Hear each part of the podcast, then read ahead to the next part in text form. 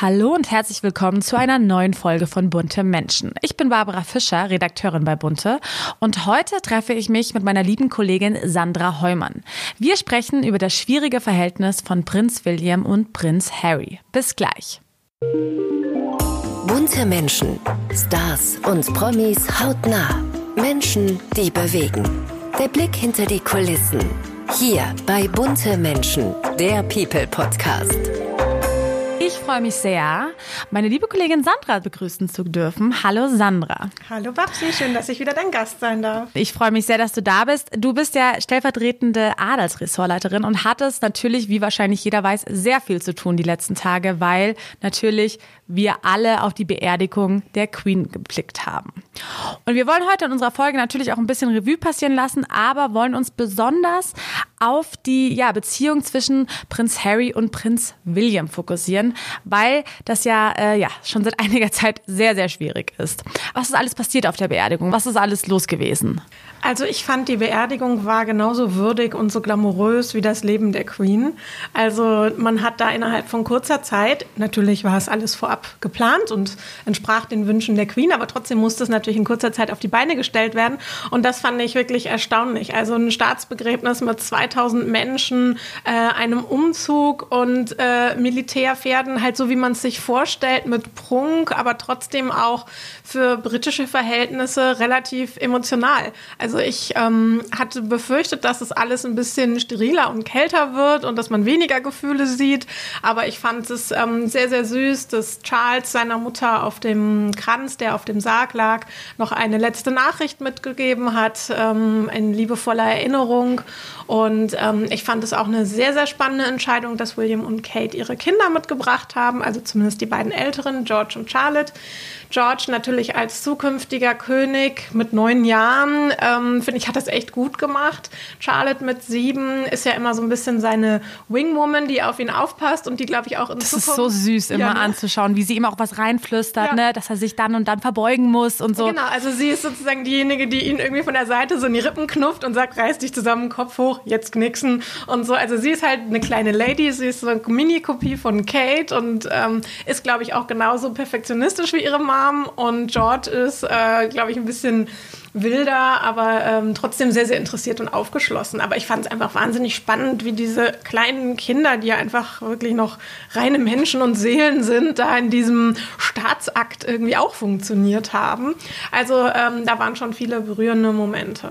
Ja, das stimmt. Und man muss echt sagen, es war ja wirklich ein Medienspektakel, ne? Also alle Sender haben darüber berichtet. Das ist Geschichte. Das ist Also- wirklich Geschichte. Also sowas werden wir nicht nochmal erleben so schnell, ja? Also ich, ich fand es auch unglaublich, Naja, sowas zu ab, sehen. Alt Charles wird. Ups, das habe ich nicht gesagt. Das stimmt, das stimmt natürlich. Aber die Queen war ja wirklich eine Marke wie keine andere. Ne? Da hatte ich auch mit Stefan, äh, deinem Kollegen Stefan Blatt, ja auch letzte Woche drüber geredet. Also es ist, ja, das kann man nicht vergleichen mit jemand anderen einfach. Ja. Und ja, ähm, das Besondere war ja auch, oder beziehungsweise wo natürlich auch alle drauf geblickt haben, war natürlich Prinz Harry und Prinz William. Die beiden haben sich jetzt zum ersten Mal wieder, jetzt schon in der Trauerphase allgemein, als Einheit präsentiert und sich zusammen gezeigt, was ja jetzt wirklich lange Zeit nicht der Fall war. Wie sieht's hinter den Kulissen aus, liebe Sandra? Also wie ist das Verhältnis jetzt oder wie war es jetzt auch aktuell die ganzen Tage? Mega spannend, dass es jetzt endlich mal wieder einen Einblick gab, ähm, weil die beiden haben sich ja auch lange nicht gesehen. Es sind, Ja. glaube ich, seit der Beerdigung von Philipp im vergangenen Jahr ähm, gab es jetzt keine größeren gemeinsamen Auftritte, wo man irgendwie gucken konnte, wie es in der Eiszeit aussieht. Und es ist immer noch Eiszeit. Also da äh, geht sowas von gar nicht die Sonne auf. Ähm, die beiden äh, sind zwar zusammen aufgetreten, sogar mit ihren Frauen. Das war ja jetzt, fand ich, noch historischer, dass sich sogar die ähm, Frauen, die sich nicht so grün sind, ähm, zusammengerissen haben für die Queen. Angeblich aber halt auch auf Wunsch von König Charles. Da muss ich mich jetzt dran gewöhnen, dass ich König sage. nicht- Ungewohnt, nicht ja. Prinz. Also Das stimmt. mir kommt immer noch das Prinz über die Lippen.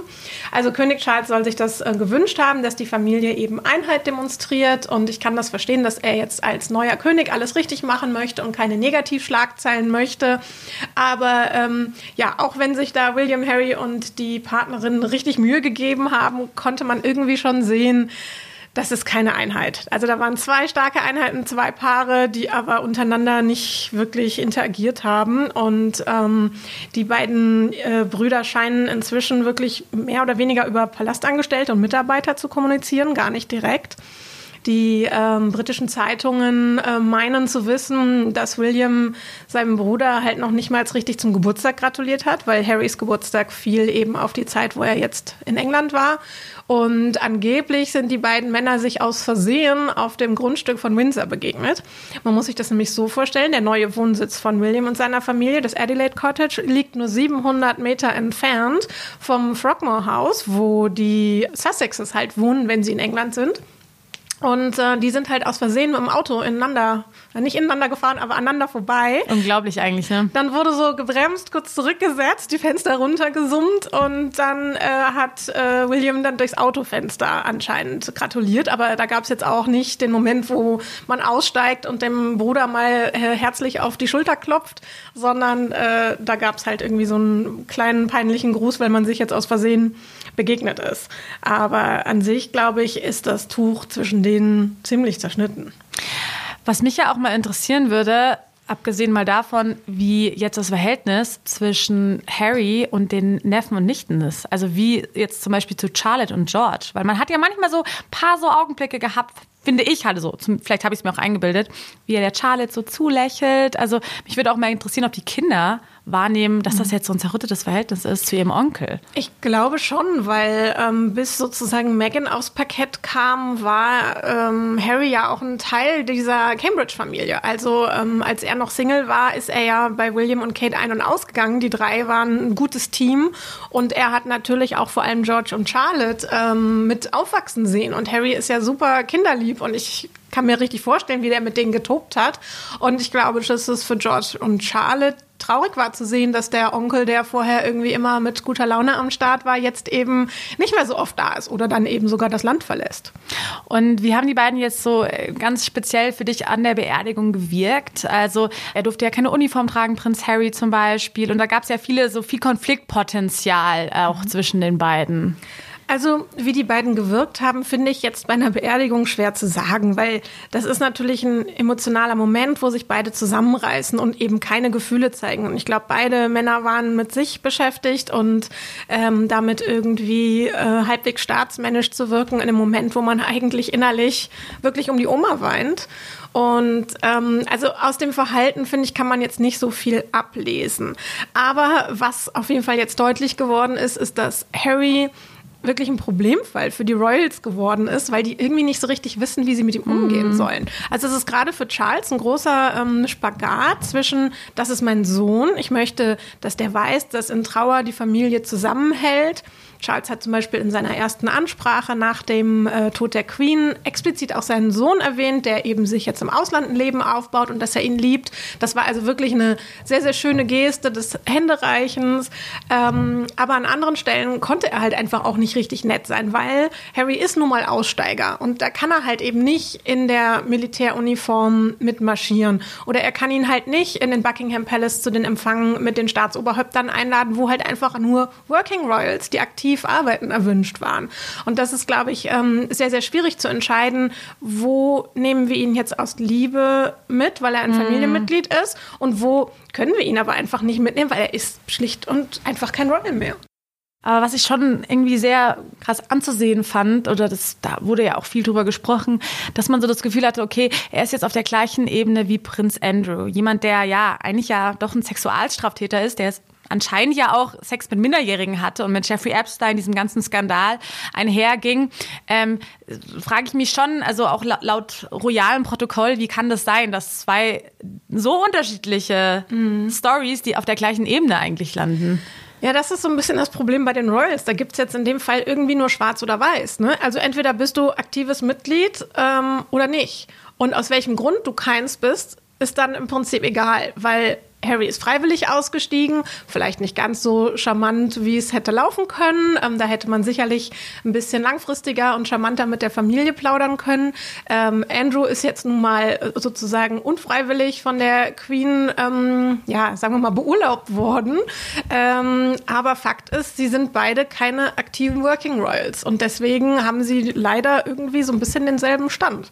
Ja, es ist eigentlich unvorstellbar, ehrlich gesagt, als Außenstehender und nicht ja. ja. und wenn man dann so in die Details geht, ist es sogar total unfair, weil du hast eben zum Beispiel ähm, die Uniform angesprochen. Ja. Ähm, das war ja dann auch noch eine große, große Debatte, wann welcher ähm, abtrünnige Sohn oder Enkel Uniform tragen darf. Und zum Beispiel ähm, Harry durfte dann bei der Mahnwache der Enkel, aber dann hatte man halt die Initialen ähm, von der Queen aus seiner Uniform entfernt, weil er halt nicht mehr im Dienst der Queen ist. Und äh, bei Andrew waren sie aber noch dran. Und ja, das ist halt, mm. ähm, die sind echt Problemfälle jetzt für Charles. Und ich glaube, das wird auch seine erste große Mission, sich zu überlegen, wie geht er mit diesen privat, meinetwegen lieben Familienmitgliedern, mit seinem Bruder, mit seinem Sohn um. Aber ich sag jetzt mal, für die Firma muss er irgendwie eine Entscheidung treffen, weil die ruinieren ihm sonst den Ruf. Ja, klar, wir werden sehen. Aber das ist natürlich jetzt die Frage, die wir uns alle stellen. Vereint die Trauer über die Großmutter die beiden Brüder wieder miteinander. Also kann da wieder mhm. eine positive Beziehung aufgebaut werden? Puh, also ich glaube es nicht. Ähm, oder Harry und Meghan müssten sehr, sehr viel ändern. Aber Harry und Meghan haben sich sehr, sehr bewusst für ein anderes Lebens- und auch Geschäftsmodell entschieden. Die sind jetzt halt, ich nenne es mal im Vergleich zu den Adligen, selbstständig, verdienen ihr eigenes Geld und ähm, ihr Geschäftsmodell basiert halt auf Verträgen mit Netflix und Spotify, ähm, die aber auch alle beinhalten, dass sie immer mal wieder hm. so einen hm. kleinen Einblick hinter die Palastmauern geben. Ein paar Geheimnisse verraten, in genau. Und mit diesen ja. Geheimnissen kommen ja auch ähm, die Royals nicht gut weg. Also gerade ähm, Charles, glaube ich, war jetzt nicht so immer der perfekte Vater für Harry. Ich glaube, da hätte er sich in manchen Situationen anderes Verhalten gewünscht.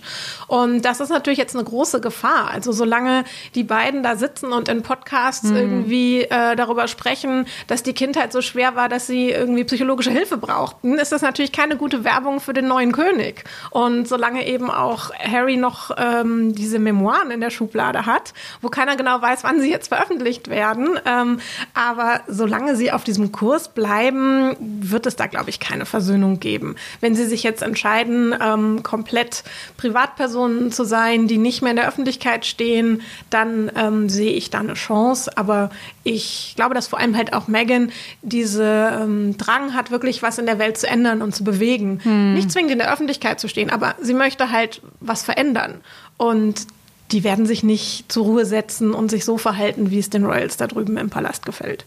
Ja, du sprichst Megan an. Megan, äh, viele böse Zungen behaupten ja, Megan ist ja eigentlich der Auslöser für alles gewesen seit der Hochzeit. Ähm, sie hat dafür gesorgt, dass Harry sozusagen die Familie verlässt, nach Hollywood zieht, etc. etc.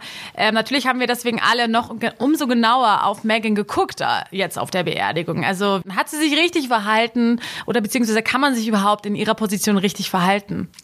Das finde ich gut, dass du das ansprichst, weil ich glaube echt, die Arme ähm, kann es nur falsch machen und ich kann jetzt also nichts an ihr aussetzen. Also ich glaube, jeder hat so insgeheim gewartet, dass sie noch irgendeinen Joker zieht, womit sie im Mittelpunkt steht und der Queen vielleicht die Show stiehlt, ob sie jetzt noch ein Foto von den Kindern veröffentlicht im Zusammenhang mit einem Trauerstatement oder so. Irgendwas, was halt mm. große Aufmerksamkeit auf sie zieht, aber das hat sie nicht getan. Also in meinen Augen hat sie sich ähm, gut verhalten und hat sich auch relativ demütig äh, sozusagen untergeordnet und eben keine, keine eigene Aufmerksamkeit äh, kreiert. Ja, das Einzige, was man ja so ein bisschen gesehen hat, ist, dass sie dann doch immer wieder trotz obwohl das ja, glaube ich, nicht erlaubt ist in der Etikette, dass man die Hand seines Partners nimmt. Also man hat ja immer gesehen, dass Prinz William und Kate eigentlich immer ne, nebeneinander hergelaufen sind und sie hat ja doch immer wieder seine Hand genommen. Also an der Beerdigung, glaube ich, erst ganz am Schluss hat sie einmal so seine Hand mhm. genommen. Also meinst du, das ist so ein bisschen dann doch Provokation oder einfach so, um zu zeigen, hey, ich und Harry, wir sind eine Einheit, so ne, wir, ihr kommt nicht gegen uns an. Ich glaube, dass es keine bewusste Provokation ist, sondern dass die beiden wirklich ein, ich würde mal sagen, aus unserer Perspektive normales, mm. süßes Ehepaar sind. Und, die sich ähm, stützen gegenseitig. Ja, stell dir ne? jetzt kurz vor, ähm, wir begleiten unsere Partner ja. auf die Beerdigung der Oma. Da würden wir auch an einem bestimmten Punkt diese Nähe suchen, um eben zu signalisieren, ich gebe dir halt, ich bin da, wir haben uns, wir schaffen das. Also ich, natürlich, wenn man jetzt ganz streng ist, ist es ein Protokollbruch, aber ähm, sie haben es jetzt nicht beim Ein- oder Ausmarsch in der Kirche getan. Da hätte ich gesagt, okay, Leute, reißt euch zusammen, aber dass irgendwo an dem Tag dann mal eine Geste der Menschlichkeit durchkommt, dafür stehen Harry und Meghan ja auch. Die stehen ja dafür, dass sie nicht unterdrückt werden wollen und ähm, ehrlich gesagt, die beiden haben auch Händchen gehalten. Stimmt, ja. aber wie ist es denn? Könnte Harry denn wieder zurück in seinen alten Posten gehen? Also wäre es möglich, dass König Charles ihm wieder seine alten Aufgaben übergibt? Also sagen wir mal, das Blatt dreht sich jetzt komplett, ja, und irgendwie, sie ziehen sich zurück aus Hollywood und diesem ganzen, dieser medialen Öffentlichkeit. Wäre es möglich, dass er wieder in seinen alten Posten geht? Puh, ähm, also ich glaube, das wäre echt ein Präzedenzfall. Also natürlich, wenn er das jetzt ums äh, Verrecken möchte und da an der Tür kratzt, weiß ich nicht, ob sie ein Herz für ihn haben und ihn aufnehmen. Also Charles' neue Philosophie ist ja, die ähm, Königsfamilie zu verschlanken und nur eine Kernfamilie sozusagen als die Gesichter und Repräsentanten des Hofs zu zeigen. Irgendwie habe ich da ehrlich gesagt noch nicht drüber nachgedacht, weil ich halte das für sowas mhm. von ausgeschlossen, dass ähm, er wieder zurück will. Ich glaube, dass es irgendwie auch wenn es schade ist für die Königsfamilie, dass es schon einfach sein Glück ist, daraus zu sein, weil er da, glaube ich, keinen Frieden finden wird. Also ich als Außenstehende könnte jetzt auch, würde jetzt auch nur behaupten, es ist sein Glück, dass er fernab so sein Leben leben kann. Aber ich finde, er wirkte halt trotzdem, natürlich war das jetzt auch die Beerdigung seiner Oma, ist ja ganz klar, er wirkte trotzdem ein bisschen, ja, demütig, verletzt. Also ich fand schon, dass man irgendwie das Gefühl hatte, dass er echt traurig ist, dass er nicht mehr so dieser interne Teil ist. Aber kann natürlich jetzt auch nur ja, eine Vermutung sein, ja? Nee, also ich habe das auch so wahrgenommen oder empfunden und irgendwie tut er mir auch leid, weil klar, es ist, glaube ich, eine schwierige Entscheidung, seiner Familie den Rücken zuzukehren und zwar nicht nur beruflich, sondern es hat ja auch eben private Zerwürfnisse ja, mit sich gebracht. Und ich glaube, das ist ja was anderes, wenn er jetzt einfach nur sagt, hey, ich bin kein Working Royal mehr, aber wir sind privat alle total fein miteinander.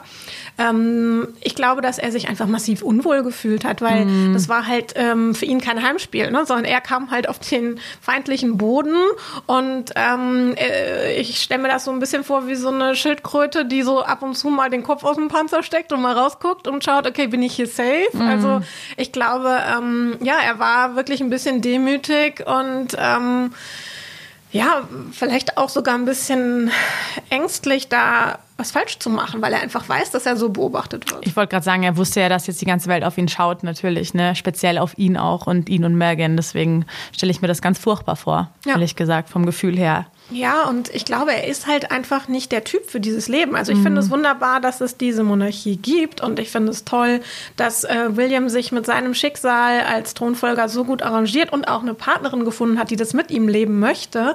Aber ich glaube, Harry war einfach nie der Typ für dieses Modell. Und ähm, da hilft es auch nicht, da reingeboren zu werden und da rein erzogen zu werden, ähm, wenn deine Seele das nicht gutheißen kann, dann kann man die auch nicht dahin biegen. Deswegen glaube ich, ist es einfach ähm, eleganter, wenn da jeder seinen Weg geht und ähm, vielleicht auch jetzt eine Weile lang sich erstmal aus dem Weg geht, bis die Gemüter sich beruhigt haben, bis der Schmerz und die Verletzung, die da jetzt passiert ist, irgendwie ein bisschen geheilt sind. Und dann kann man vielleicht wieder, zumindest privat, einen Neuanfang wagen. Ich glaube auch. Man muss, also ich glaube, es wird jetzt eh ganz viel passieren natürlich in der, innerhalb der Familie. Ne? Wir sind natürlich jetzt ganz gespannt, was König Charles mhm. vollbringen wird. Wir werden ihn beobachten und auch bei den beiden. Und wer weiß, wie du ja schon gesagt hast, äh, Charles hat sich ja auch sehr nett geäußert über Harry. Kann natürlich jetzt auch nur ein guter Move gewesen sein. Aber vielleicht schafft er es ja auch, seine beiden Söhne ja, zu vereinen. Ich glaube, das Wichtigste war einfach, dass sich alle für die Queen zusammenreißen ja. und der Queen einen würdigen Abschied bereiten.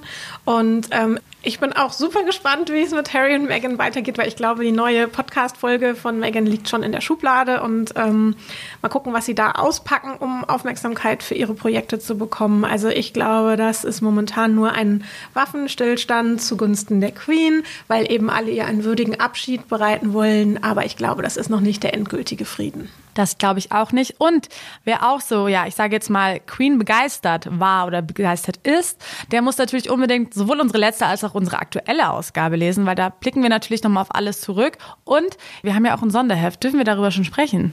Ich glaube schon, dass wir verraten können, dass am 1. Oktober ein großes Special zu Queen erscheint mit den schönsten Bildern und Erinnerungen ähm, aus ihrem Leben. Also, alle zum Kiosk. Genau, ich werde jetzt äh, weiter daran werkeln. Ich auch. Und äh, dann freuen wir uns auf nächste Woche. Danke, Barbara. Spotlight mit Sandra Schmid. Die spricht heute über einen alten Actionstar. Noch im Mai haben Sylvester Stallone und seine, ja, das muss man jetzt schon sagen, noch Ehefrau Jennifer ihre Silberhochzeit gefeiert. 25 Jahre. Ja, gegenseitige Liebesschwüre auf Instagram, wie man das halt heutzutage so macht. Ja, so beste Frau, wo gibt, tollster Mann auf der ganzen Welt, das volle Liebesprogramm eben. Jetzt aber, gell, alles aus. Rauskam das alles eigentlich nur durch diese Sache mit dem Tattoo. Muss man sich mal vorstellen. Auf Stallones rechten Oberarm, da prangte seit Ewigkeiten ja so ein Abbild seiner Frau. Vor ein paar Wochen dann sah man den Actionstar beim Tätowierer seines Vertrauens, wie er an der Stelle das Gesicht seiner Frau, das Gesicht bzw. die Schnauze seines verstorbenen Hundes hat stechen lassen. Also eindeutiger und uncharmanter geht's ja wohl kaum, oder? Aber Sylvester Stallones Management gleich, nein, nein, nein, nein, so ist es nicht. Er wollte sich das Bild seiner Frau ja nur auffrischen lassen, hat aber leider nicht wirklich gut funktioniert und dann kam halt der Hund. Bäm, oder? Köter statt Korrektur. Da freut man sich so richtig als Ehefrau. Kurz drauf hat dann Jennifer die Trennung bekannt gegeben. Ja, verständlich eigentlich. Und jetzt, ein paar Wochen nach der Trennung, dann das zweite Tattoo-Gate, ja. Äh, Rambo hat nämlich auf dem linken Oberarm noch Jennifers Augen tätowiert gehabt. Und die, die sind jetzt auch perdu, weil die wurden umgestochen in so einen, ja, in so einen Leopardenkopf. Also merke, am besten erst gar nicht seinen Partner auf den Leib tätowieren lassen. Dann spart man sich nämlich dann später nach der Trennung unnötige Tiertattoos auf dem Körper. Und ich meine ganz ehrlich, wer will schon eine Kuh statt dem Kurt oder einen Ameisenbär statt einer Amelie auf dem Oberarm haben? Die Frage der Woche. Und die lautet, wie hat Ihr letzter Wiesenflirt geendet? Ähm, ganz einfache Antwort bei mir. Und zwar in einer Beziehung. Meinen Freund habe ich nämlich auf der letzten Wiesen vor drei Jahren kennengelernt. Deswegen äh, ist aus dem Wiesenflirt ein bisschen mehr geworden. Wie ist es bei euch? Wart ihr schon dieses Jahr auf der Wiesen? Und wenn ja, wie viele Flirts hattet ihr schon? Natürlich haben wir auch die Promis gefragt. Und die haben uns auch ein paar Antworten zugeschickt. Zum Beispiel haben wir Schauspielerin Bettina Zimmermann. Sie hat gesagt, ich war erst dreimal in meinem Leben auf der Wiesen und da habe ich eher mit dem Karussell geflirtet. Weniger mit Männern. Bier trinken und im Zelt feiern, das ist nicht so meins. Und wir haben Schauspieler Timo Bartels. Der hat da ganz andere Ansichten. Er sagt, mein letzter Flirt ist noch gar nicht beendet. Der läuft noch. Aus einem Flirt wurden also mehrere Flirts. Na dann viel Glück dabei. Und schon sind wir wieder am Ende unserer neuen Folge von Bunte Menschen. Ich hoffe, es hat euch gefallen. Und wenn es euch gefallen hat, dann wisst ihr ja, was zu tun ist. Ihr müsst uns natürlich auf Spotify, iTunes und Co. abonnieren. Und drückt gerne auch die Glocke, damit ihr keine Folge mehr verpasst. Ich freue mich auch, wenn ihr uns Anregungen oder Wünsche schreibt. Bald steht ja auch wieder die neue Promi-Folge an. Dann schickt uns gerne eine Mail an buntemenschen.burda.com zusammengeschrieben oder auf Instagram an unseren Instagram-Kanal bunte-magazin ziehen. Bis nächste Woche. Ich freue mich. Stars und Promis hautnah. Bunte Menschen trifft. Das Promi-Special. Jeden Monat eine neue Folge. Ein bunter Original Podcast.